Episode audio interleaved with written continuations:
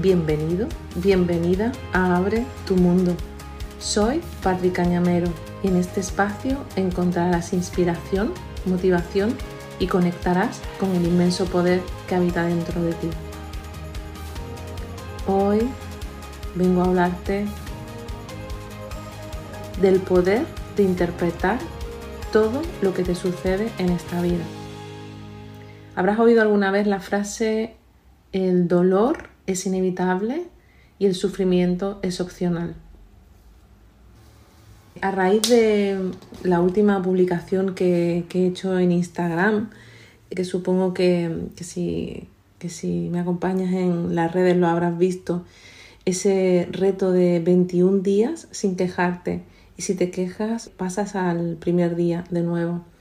Estaba reflexionando de dónde viene este reto y te cuento que cuando inició la pandemia, mi unidad estaba formada con un montón de personas que acaban de llegar a la unidad de hospitalización y dos meses después esta unidad se convirtió en la primera unidad COVID del hospital. Para nosotros obviamente fue un desafío como para todo el mundo porque nos faltaba información, los recursos eran limitados y todo lo que ya sabemos en lo que no voy a entrar ahora mismo porque además yo tengo mi propia interpretación de lo que en aquel tiempo sucedió. Pero al margen de esto, lo que sí que te quiero compartir es lo que nosotros vivimos.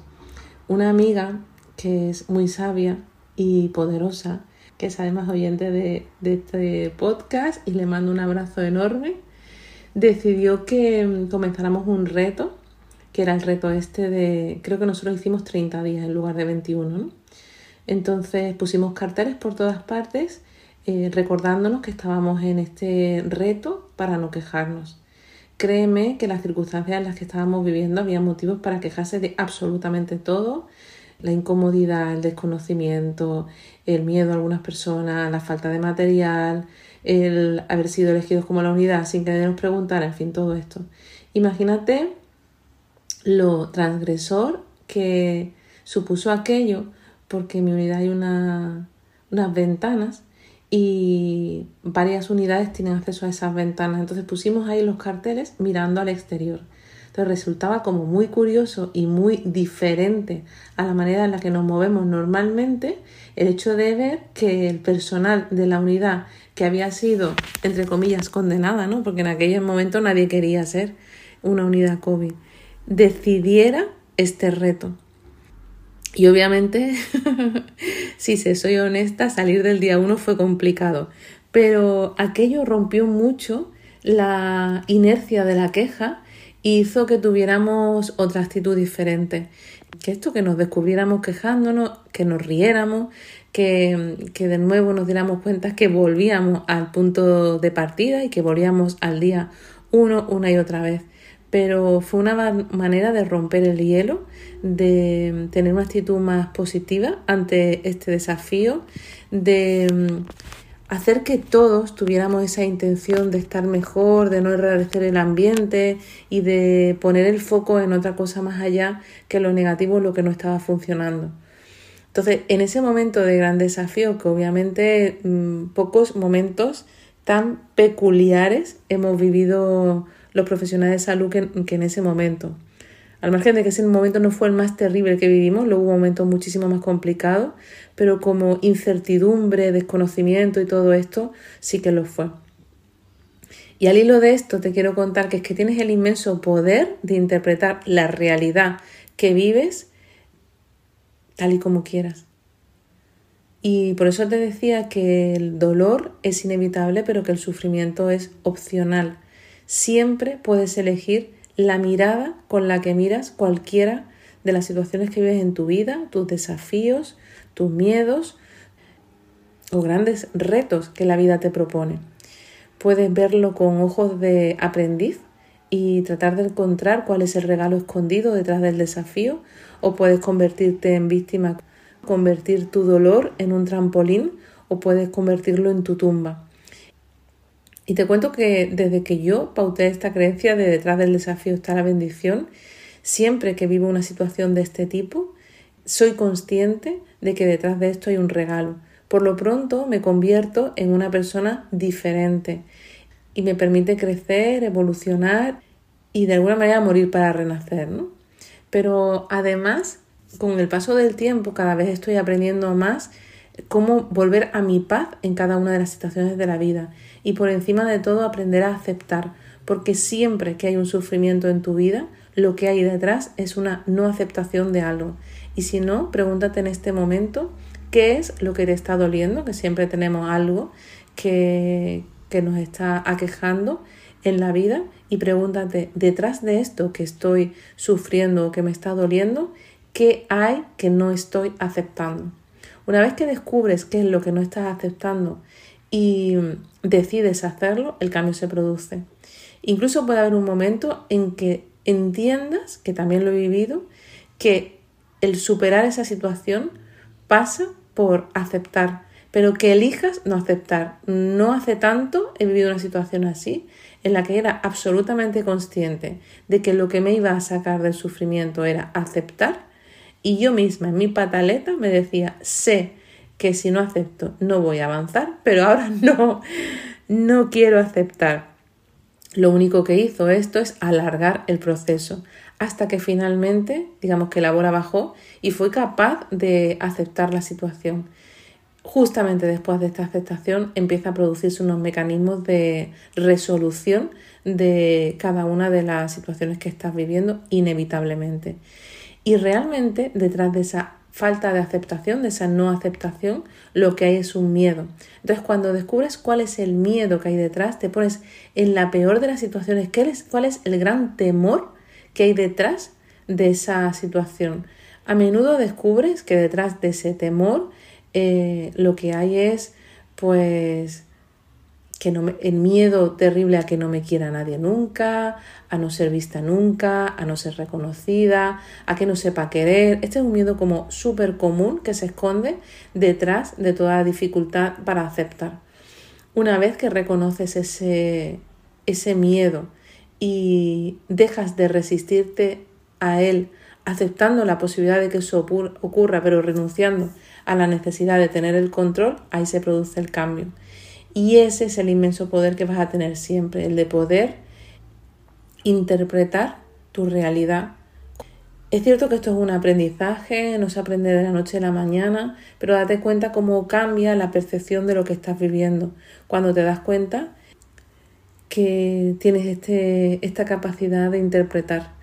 Acompaño muchos procesos muy complejos, muy complejos, te recuerdo que trabajo en una unidad de oncología donde suceden cosas terribles y además acompaño procesos en consulta y en los grupos muy complicados. Y realmente detrás de esto siempre está la falta de aceptación. Y esto, si estás en un proceso en el que estás teniendo dificultad para aceptar cualquier cosa que estés viviendo en esta vida, date cuenta que eso no te hace menor que nadie, no te hace incapaz, te hace responsable de ese sufrimiento que estás viviendo. Porque date cuenta que cuando necesitas que las circunstancias sean perfectas para tener tu paz y tu bienestar, le estás entregando el poder al exterior en lugar de entregarte el poder a ti. Y esto no quiere decir que vayas a vivir equilibrado las 24 horas del día, pero sí que quiere decir que puedes alcanzar tu paz, saber que tienes la capacidad y los recursos de volver a ti y volver a tu paz. El otro día decía que últimamente estaba sintiéndome como una boya en el mar, ¿no?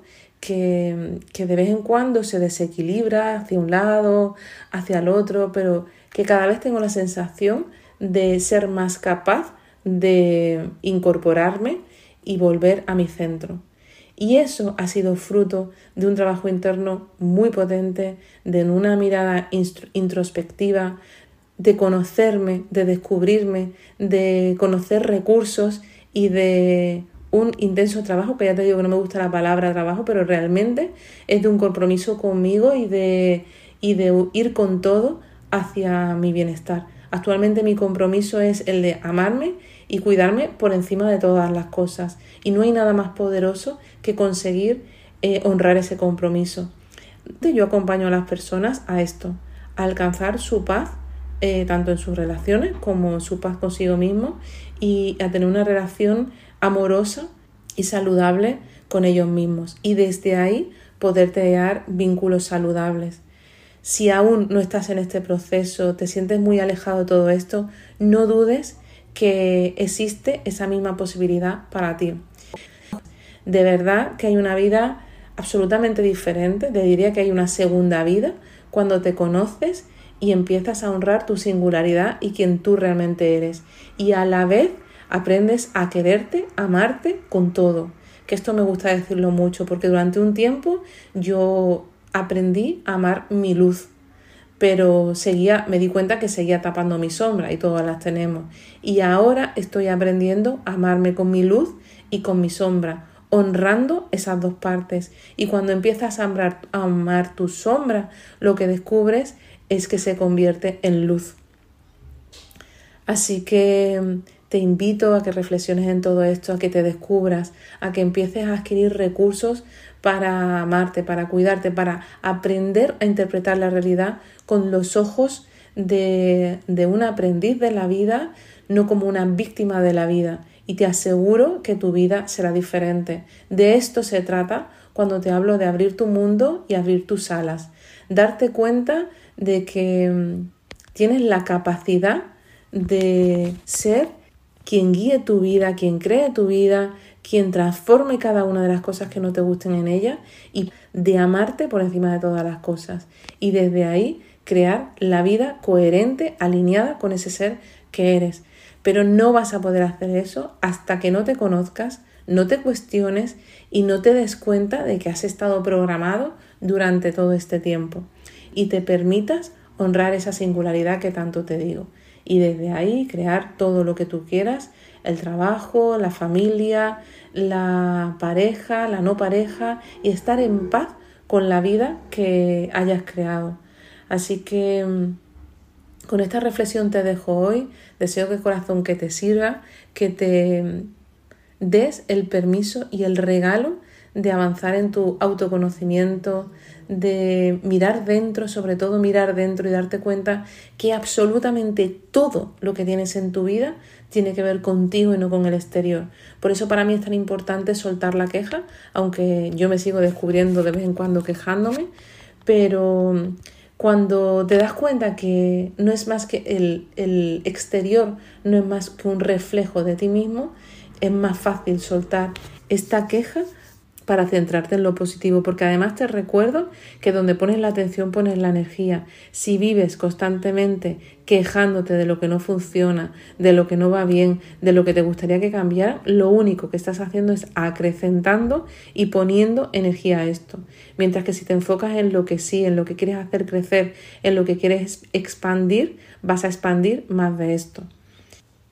Así que sin más, cierro esta reflexión de hoy diciéndote que te atrevas a conocerte y que te unas al reto y que compartas este reto con todo tu entorno para elevar la vibración. Yo sé que en, esta comunidad hay mucha gente que está muy comprometida con su proceso, muchos de ellos han sido, han sido son acompañados por mí, así que os conozco profundamente y sé que estáis en este compromiso. De hecho, este reto nació en los encuentros conscientes, en un movimiento que hicimos en los distintos hospitales en ese momento y y sé que estás en esto. Es una manera muy divertida de poder compartir este mensaje y dejar de convertirnos en víctimas de las circunstancias.